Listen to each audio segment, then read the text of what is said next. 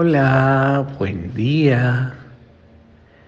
Si bien los discípulos estaban con Jesús y eran parte del grupo de los doce, no, no por eso sus cuestiones humanas quedaban afuera, sus pasiones humanas quedaban afuera.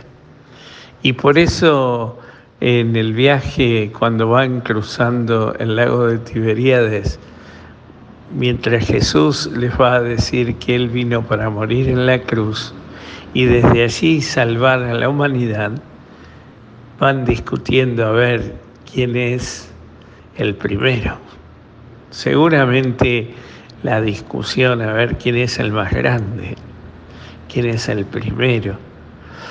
Y, y esta discusión, bueno, esto lo tomamos, lo leemos en el Evangelio de Marcos, 9, 30, 37 hoy. Y esta discusión de los discípulos de, a ver, ¿quién es el primero? ¿Quién es el más grande? Seguramente que Judas diría, el que maneja la plata es el más importante.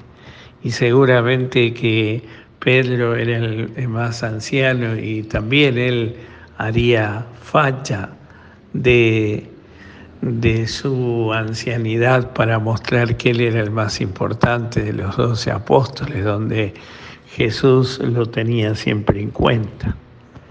Estas pasiones humanas de los discípulos, eh, cuando llegan a la casa, Jesús les va a enseñar. ¿De qué venían discutiendo en el camino? Él se hace en, en el viaje, él se hace el tonto, porque él sabía de qué venían discutiendo.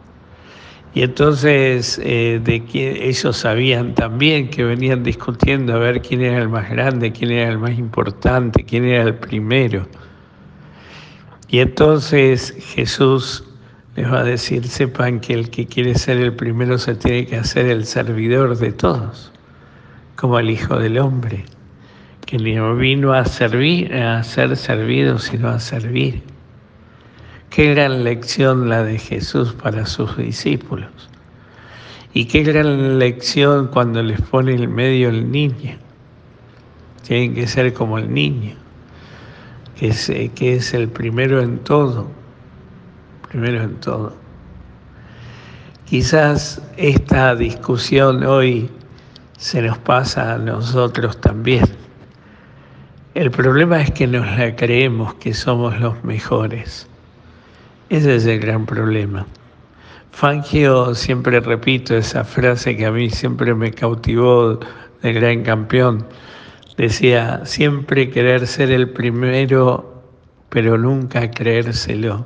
Qué gran verdad, qué gran humildad nos enseñó.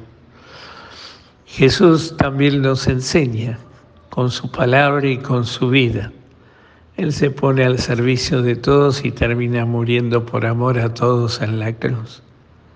Y esta es la gran enseñanza para nosotros. Quizás debamos aprender, porque aún en las cosas pequeñas de la vida de todos los días, aún en la iglesia, dentro del grupo de la parroquia, dentro del grupo, también surge esta discusión hoy. Entre nosotros, los curas, muchas veces, que no queremos ceder posiciones porque pensamos que es abajarnos. Y el Hijo del Hombre que se anonadó a sí mismo. Y claro, todos cuidan su quintita y su reinado. Qué difícil que es eso. Porque justamente no estamos, cuando queremos acordar, no estamos al servicio de todos como nos enseña el Maestro con su palabra y su vida, sino que estamos sirviendo a nuestros propios intereses, por más que lo disfracemos de cristiano. Nuestro egoísmo, nuestro orgullo, nuestra manera de pensar.